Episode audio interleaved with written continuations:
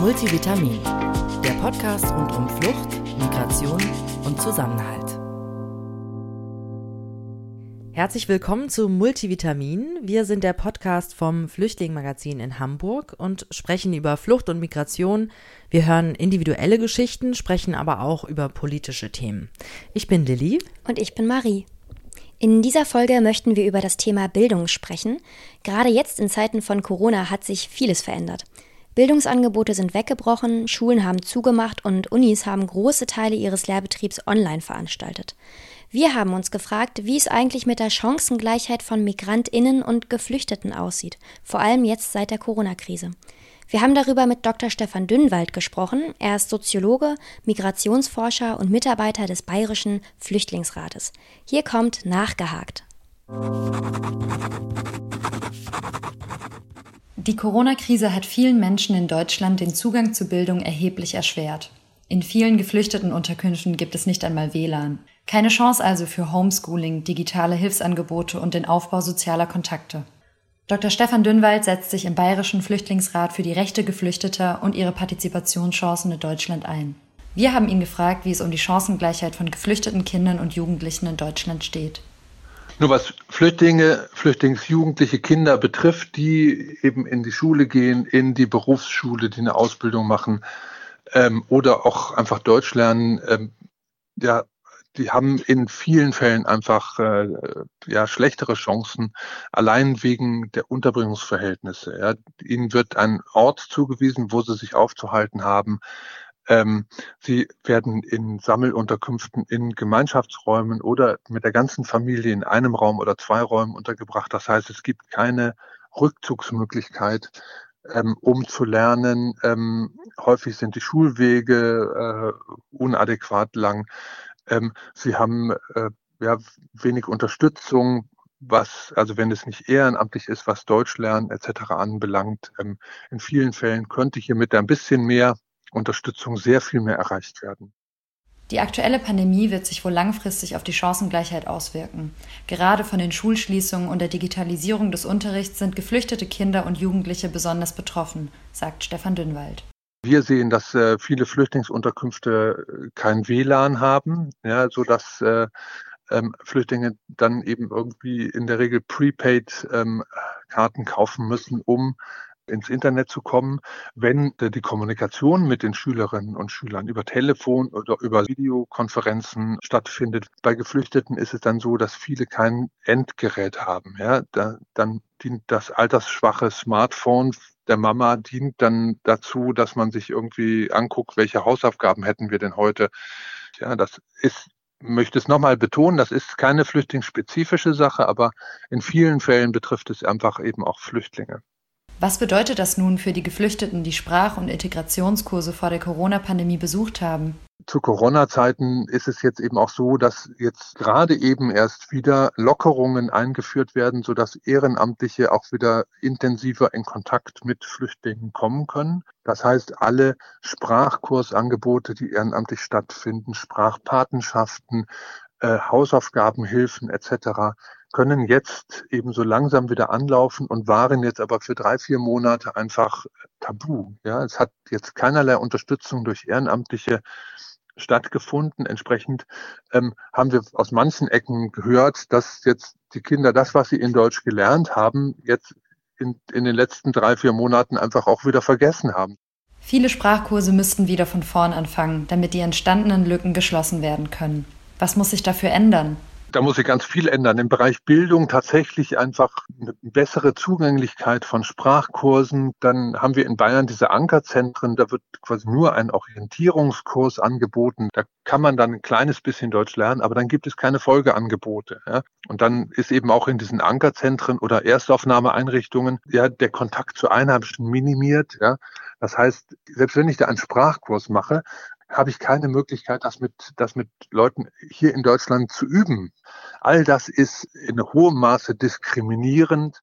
Seit letztem Sommer könne man Geflüchtete in Erstaufnahmelagern noch länger als zuvor festhalten. Über eineinhalb Jahre und länger würden so Geflüchtete ausgegrenzt, sagt Stefan Dünnwald. Dem zugrunde liegt ein tieferes Problem, die Unterbringung in Sammellagern. Und das ist der wichtigste Punkt. Wir fordern eine zügige, dezentrale Verteilung von Flüchtlingen, eine ordentliche Unterbringung, nicht in Sammellagern, sondern nach Möglichkeit in Privatwohnungen, so dass sie einfach auch Kontakt bekommen können im Wohnumfeld, in der Schule, in, in, bei allen möglichen Gelegenheiten zu Deutschen und anderen Leuten, die Deutsch sprechen, so dass sie einfach möglichst schnell sich integrieren können. Um die weitere Spaltung durch die Corona-Pandemie einzudämmen, muss also vor allem eines, schnell gehandelt werden. Stefan Dünnwald hat ja eben auch schon angedeutet, dass diese Chancenungleichheit in unserem Bildungssystem nicht nur für Geflüchtete gilt, sondern auch beispielsweise für Kinder und Jugendliche mit Migrationshintergrund. Eine wichtige Rolle spielt dabei das Schulsystem, ähm, das sich nur langsam interkulturell öffnet, wie zum Beispiel mit der Mehrsprachigkeit von Schülerinnen und Schülern, dass es sich darauf nicht einstellt. Und oft unterschätzen Lehrkräfte die Fähigkeiten dieser Kinder und Jugendlichen und geben eine geben eben eher selten eine Gymnasialempfehlung. Eine OECD-Studie von 2015 zeigt zum Beispiel, Kinder aus sozial schwachen oder Einwandererfamilien haben schlechtere Chancen auf höhere Bildung als andere Kinder. Zum Beispiel, dass Schüler mit Migrationshintergrund bessere Leistungen erbringen müssen als ihre Mitschüler ohne Migrationshintergrund, um eine Empfehlung für das Gymnasium zu erhalten. Ja, und diese, was man ja weiß, dass diese Chancenungleichheit eben sich auch auf dem Arbeitsmarkt ähm, dass es dort eben noch weitergeht. Denn die Studien zeigen auch, Nachkommen von Einwanderern müssen bei gleicher Qualifikation zum Beispiel drei bis viermal so viele Bewerbungen schreiben wie Menschen ohne Migrationshintergrund, bis sie zu einem Vorstellungsgespräch eingeladen werden. Also das liegt ja ganz klar an einem Rassismus in unserer Gesellschaft, dass wenn du mit einem nicht deutschen Namen dich bewirbst, eben viel weniger Chancen hast, eingeladen zu werden. Mhm. Und dieser Rassismus, der zeigt sich auch in den Schulbüchern. Ganz interessant, wie Migration dort dargestellt wird. So kommt die 2015 veröffentlichte Schulbuchstudie Migration und Integration im Auftrag der Integrationsbeauftragten der Bundesregierung zu folgenden Ergebnissen. Migration wird meist als Problem und Herausforderung dargestellt. Und Integration gilt als unbedingt notwendig für den sozialen Zusammenhalt, erscheint aber vor allem als Anpassungsleistung, die Menschen mit Migrationshintergrund zu erbringen hätten. In den Texten und Aufgaben wird die Vielfalt in der Gesellschaft fast nie als Normalität abgebildet. Begriffe wie Migrant, Migrationshintergrund, Fremder oder Ausländer werden oft synonym und unkommentiert einfach benutzt. Genau, den Link zu den Studien und Zahlen, die wir gerade genannt haben, äh, findet ihr in der Beschreibung dieser Folge. Für Schülerinnen und Studierende bedeutet die Corona-Krise Homeoffice. Für den Großteil vielleicht sogar das erste Mal. Wir haben ein paar Leute gefragt, wie sie eigentlich gerade so lernen und wie es ihnen mit der aktuellen gewöhnungsbedürftigen Situation so geht. Hier kommt aufgeschnappt.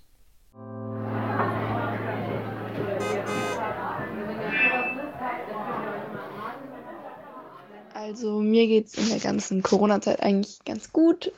Das Lernen zu Hause ist natürlich ein bisschen schwerer, als wenn man in der Schule sitzt und das von einem Lehrer erklärt bekommt.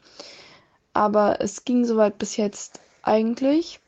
Und unsere Lehrer waren auch jederzeit bereit, ähm, mit uns über WhatsApp, Anruf oder E-Mails zur Seite zu stehen. Also das war alles gar kein Problem bei uns. In der Corona-Zeit fällt mir persönlich etwas schwieriger, da mir einfach der Kontakt zu den Lehrkräften persönlich einfach fehlt. Und wenn ich zum Beispiel Aufgaben übers Internet geschickt bekomme, kann ich, wenn ich eine Frage habe, nicht direkt den Lehrer oder zum Beispiel meine Mitschüler fragen, was, äh, wie der Rechenweg sein könnte zum Beispiel oder wie sie mir helfen könnten. Und wenn ich in der Schule bin, kann ich mich einfach mehr auf die Aufgaben konzentrieren, als wenn ich zu Hause an meinem Schreibtisch sitze und dort durch diverse andere Dinge einfach abgelenkt werden kann. Bei mir hat sich das Lernen eigentlich nicht verändert, außer dass in der Schule, weil unsere Klassen aufgeteilt wurden und es auch viel entspannter so Unterricht zu machen und zu lernen. Also wir hatten quasi anfangs, wo kein Präsenzunterricht mehr war, Unterricht auf MS Teams. Und ähm, mir ist es ein bisschen schwer gefallen, weil man so abhängig von seiner Internetverbindung war. Mir gefällt einfach Präsenzunterricht mehr. Man, man hat nicht diese Nähe. So, ich finde, man saugt eher Informationen auf, wenn man das wirklich vor sich hat. Seit Corona läuft das Studium bei mir nicht so gut. Ich war Anfang des Semesters unmotiviert und hatte keinen festen Plan für meine Tage. Und das war ein, mein großer Fehler eigentlich, weil ich jetzt alles nachholen muss und damit fühle ich mich überfordert. Also ich muss äh, regelmäßig gucken, was auf der Online-Seite unserer Uni hochgeladen wurde und so weiter. Und es ist halt praktisch, dass man nicht hin und, hin und her zur Uni fahren soll, aber es ist auch schlecht, dass man sich mit Kommilitonen nicht treffen kann und dass alle Termine verplant wurden. Ja, vielen Dank für eure Einsendungen. Wir möchten in dieser Bildungsfolge auch ein bestimmtes Projekt vorstellen von der Arbeitsstelle Migration der Hochschule für angewandte Wissenschaft hier in Hamburg. Es geht um Kompetenz kompakt. Das ist ein Vorbereitungsstudium für geflüchtete Studieninteressierte an der HAW. Und ich habe mich dort an der Uni getroffen mit Fahman Hussein. Er war erst Teilnehmer des Projekts und ist jetzt äh, selbst Tutor und Koordinator und mit Janina Hertel. Sie ist die pädagogische Leitung in der Arbeitsstelle Migration. Viel Spaß beim Interview. Ja, erstmal vielen Dank für die Einladung hier an die HAW. Freut mich, dass es geklappt hat. Äh, in dieser Folge von unserem Podcast geht es um Bildung, vor allem in Zeiten von Corona. In der Corona-Krise ist ja einiges anders, vor allem auch an den Unis. Äh, Fahman, du studierst Medizintechnik. Wie ist das bei dir in deinem Studium? Ja, richtig. Ähm, es ist alles anders, wie man sich vorstellen kann. Ähm, es ist je nachdem, äh, welches Fach, es ist äh, nochmal wieder unterschiedlich. Manche Professoren machen eine ganz normale Vorlesung, nur online. Andere stellen nur irgendwie PDFs äh, online, da muss man sich irgendwie selber was beibringen. Und ähm, so läuft es, also jedes, jedes Fach ist anders. Und du arbeitest ja auch als Tutor. Wie ist das da? Also kannst du da weiter gut arbeiten oder? Es ist eine Herausforderung, aber es ist machbar. Ähm, gerade heutzutage soll es auch selbstverständlich sein, dass man ähm, einfach äh, das online macht. Also wir sind im, im 21. Jahrhundert und sollte es eigentlich selbstverständlich sein, dass man das einfach so schnell umstellen kann. Es hat voraus, äh, Herausforderungen am, am Anfang, aber mittlerweile läuft es sehr gut. Äh, ich finde es in vielerlei Hinsichten sogar viel besser als Präsenzlehrveranstaltungen, äh, ja. Warum besser sogar? Äh, für mich als Tutor ist, äh, bin ich dann zeitlich flexibler. Ich habe zum Beispiel viele Tutorien, die abends laufen, also 20 Uhr zum Beispiel. Äh, früher wäre es nicht möglich, weil äh, die Tutorien sollten in, in Räumlichkeiten von, von der Uni stattfinden und ähm, das passt dann zeitlich nicht mehr. Äh, man spart die, die Fahrzeiten hin und her, ähm, man ist viel flexibler, finde ich. Dann würde ich dich mal was fragen, Janina. Äh, du bist ja pädagogische Leitung bei der Arbeitsstelle Migration. Vielleicht kannst du uns einmal kurz erklären, was ihr bei dem Projekt Kompetenz Kompakt, bei diesem Vorbereitungsstudium, ähm, was ihr genau macht und was das Ziel ist. Genau. Ja, herzlich oder schön, dass ich da bin und dass wir heute die Gelegenheit haben, gemeinsam zu sprechen. Äh, Fammann war tatsächlich in unserer ersten Gruppe damals im äh, Sommersemester 2017.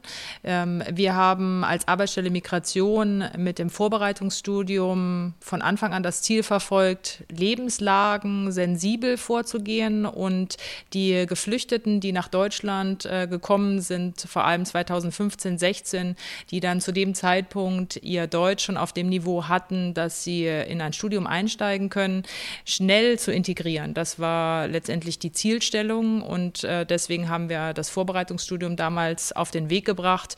Und die Idee war, äh, die Leuten äh, einen guten Einstieg zu ermöglichen. Und das funktioniert so, dass man einfach einen, aus einem Bachelorstudiengang, äh, den sucht man sich aus. Dort belegt man ganz normal die Fächer. Ähm, nicht alle Fächer, sondern tatsächlich zwei, drei Zentralfächer. Und dort äh, absolviert man auch die normalen Prüfungen. Und die Arbeitsstelle Migration arbeitet immer so, dass sie einerseits pädagogische Angebote entwickelt und die auch gleich in Struktur bringt. Das heißt, wir haben eine Immatrikulationsordnungsänderung erwirkt. Und das bedeutet dann auch, dass die Leute ihre Prüfungsleistungen angerechnet bekommen bekommen, wenn sie äh, sich als Regelstudent später immatrikulieren. Und das ist dann wie ein gestreckter Studieneinstieg, was total hilfreich und gut ist. Das heißt, haben die Studierenden dann schon äh, die die aus, also die Deutschprüfungen auch schon absolviert oder läuft das sozusagen parallel? Also der Leiter der Arbeitsstelle Migration, Professor Sequois, er ist hier an der HAW im Bereich Erziehungswissenschaften Professor, ähm, vertritt die These und die vertreten wir als Arbeitsstelle auch, dass man eigentlich Integration durch, also Sprache am besten lernt, wenn man integriert ist in das System, in dem man sinnhaft Sprache lernt. Deswegen müssen die Studierenden im Vorbereitungsstudium noch nicht die C1-Prüfung absolviert haben. Sie können mit B2 bereits schon Vorlesungen erfolgreich absolvieren. Das zeigt die Praxis.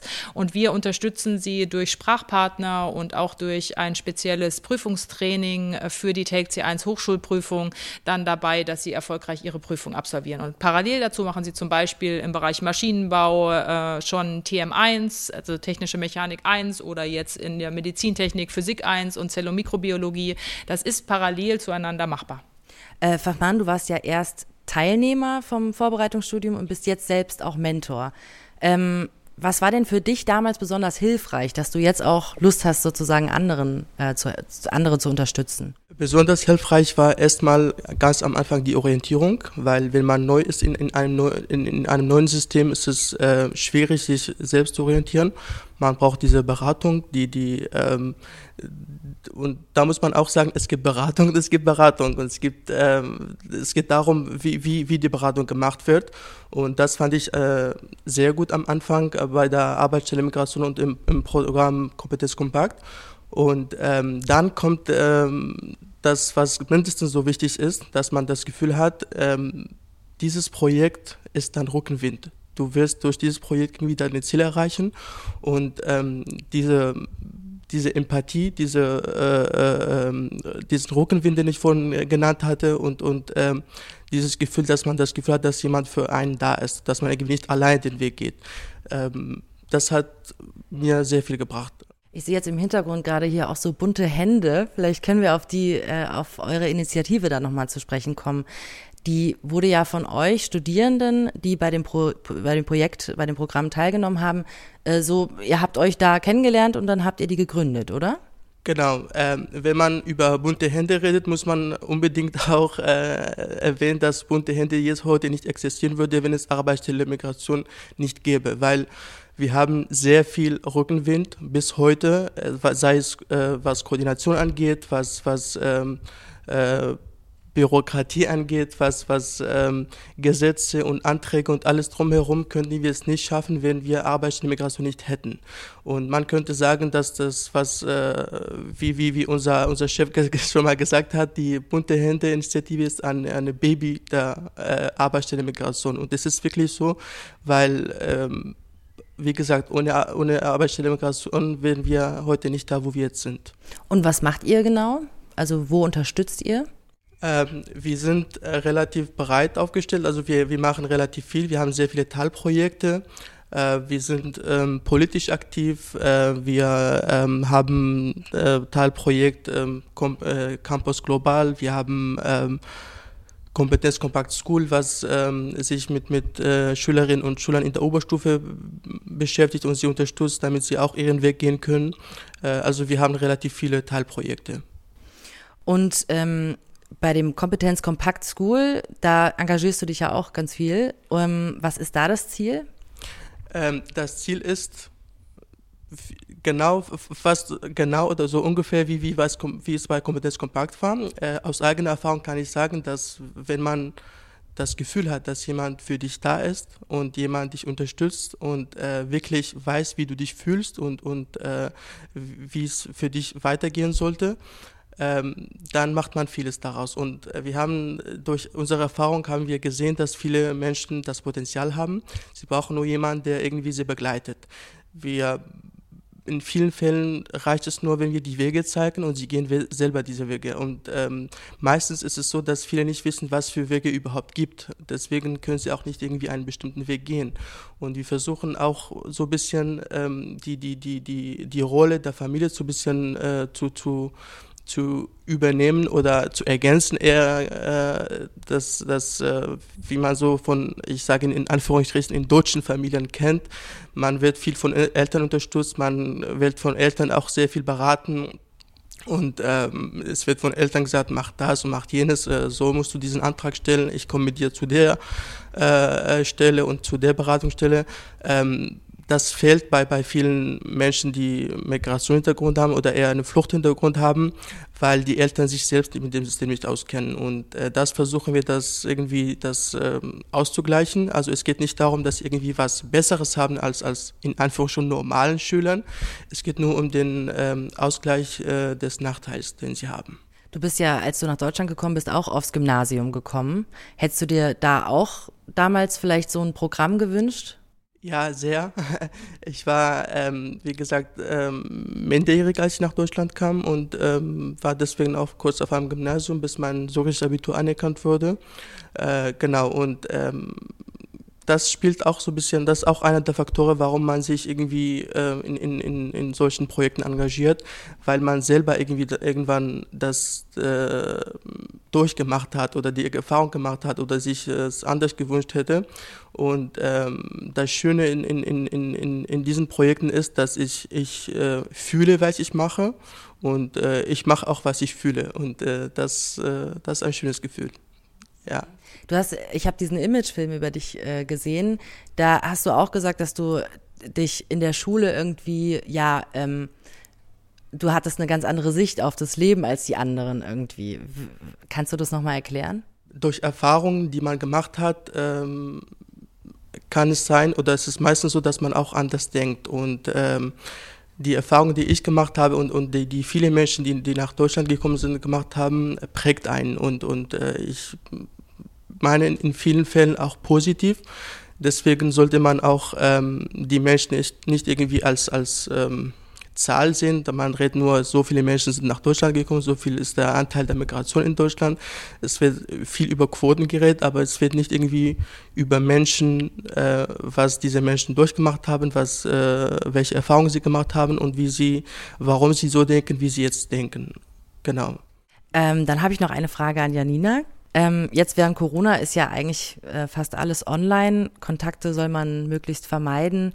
Wie funktionieren die Projekte jetzt, die ihr bei euch aufgebaut habt in der Arbeitsstelle Migration?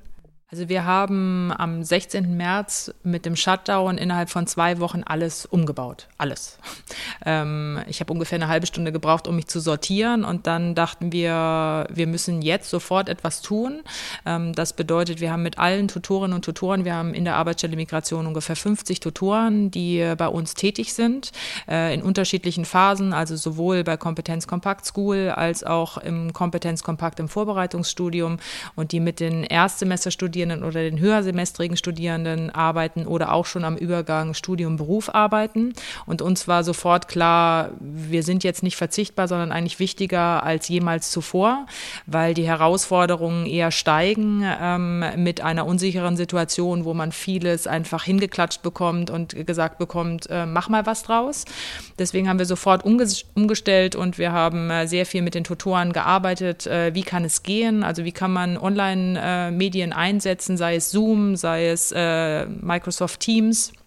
Wie kann man mit äh, verschiedenen Medien, jetzt äh, OneNote zum Beispiel für TM oder für Mathe oder für Physik oder eben auch mit Google Docs äh, für alles, was Sprache betrifft, gut arbeiten in der Ergänzung, so dass man sich einerseits sehen kann und andererseits gemeinsam Dokumente bearbeiten kann ähm, und dann den Lernprozess äh, der unterschiedlichen Teilnehmerinnen und Teilnehmer optimal mit begleiten kann. Und ich kann an der Stelle nur sagen, ähm, die Rückmeldungen sind so, dass die Abiturientinnen und Abiturienten zum Beispiel, wir haben jetzt äh, acht Leute, Leute, die erfolgreiche Abitur dieses, äh, dieses Jahr gemacht haben mit tollen Noten und äh, die haben alle gesagt, dass Kompetenz Compact School eine Riesenunterstützung war in der Vorbereitung und in diesem luftleeren Raum, wo nicht klar war, wann passieren diese Abiturprüfungen.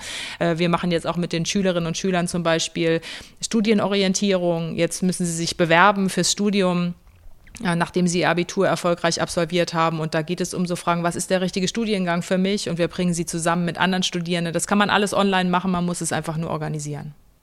Vielleicht noch eine letzte Frage an Fachmann. Dadurch, dass jetzt alles online ist, du als Tutor und so als Mentor, wenn, wenn man zum Beispiel jetzt in Schulen geht, teilweise ist ja dieser persönliche Kontakt, den man einfach miteinander hat, total wichtig, um irgendwie miteinander ja zu connecten. Ähm, würdest du sagen, es ist jetzt schon schwieriger, deine Arbeit zu machen oder ist es eigentlich ähnlich?